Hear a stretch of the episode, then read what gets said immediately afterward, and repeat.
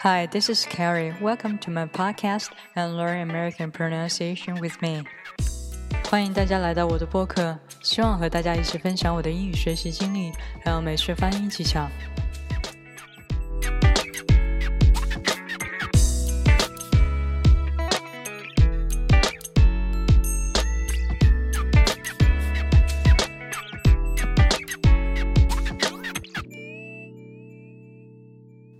今天要分享的一句英文，可能是带有一点点遗憾和伤感色彩的。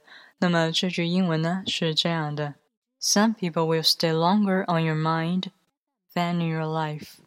那么它的意思是，我们记忆中的常客，往往是生命中的过客。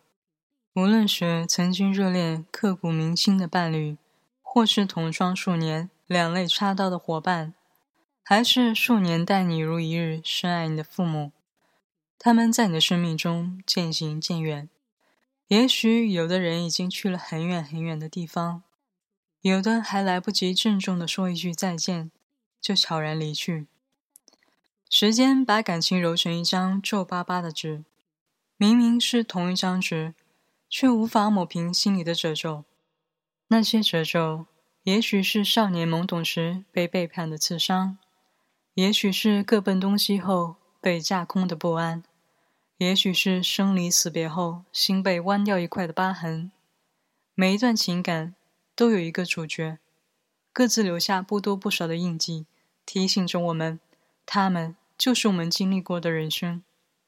每一段时光都不是永久，却永久的定格在那一段时光中。送给你们：Some people will stay longer on your mind. Fan in your life。好了，今天的分享就到这里。